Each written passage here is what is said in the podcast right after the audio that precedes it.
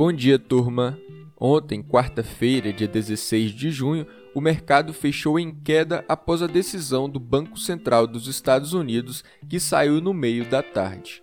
O Ibovespa fechou em queda de 0,64% a 129.259 pontos e o S&P 500 nos Estados Unidos caiu 0,54% a 4.224 pontos. A decisão do Fed veio como esperado, não alterou os juros e nem reduziu o programa de compra de ativos.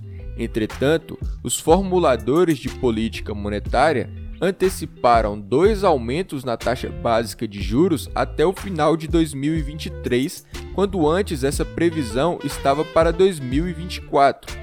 Além do presidente do Fed, Jerome Powell, afirmar na coletiva que teve logo em seguida que a redução dos estímulos já começaram a ser discutidas.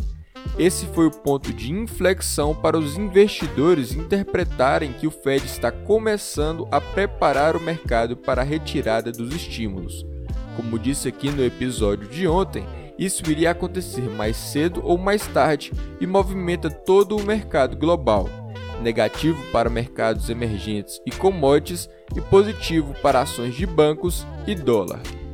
Agora pela manhã, o clima negativo permanece, com os índices futuros de Nova York em queda de 0,3% e a Europa também em queda, reagindo à decisão do Fed.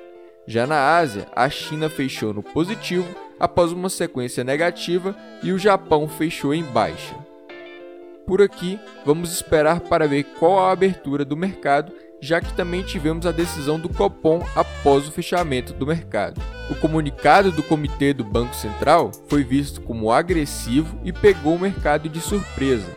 A elevação dos juros veio como esperado, em 0,75 ponto percentual, levando a Selic para 4,25% ao ano. Mas o observado foi a nova direção que os membros estão tomando. Sobre a inflação, o Copom chamou atenção para a persistência da pressão inflacionária e se mostrou preocupado com os efeitos secundários do choque atual, ou seja, a alta de alguns preços se disseminando para os demais. Diante deste quadro, o Copom deixou de sinalizar um ajuste parcial nas condições monetárias e passou a dizer que o seu plano de voo agora é levar a taxa Selic para seu patamar neutro, estimado por ele mesmo como próximo de 6,5%. Esse patamar neutro seria quando não estimula e nem desestimula a economia, mas segura a inflação.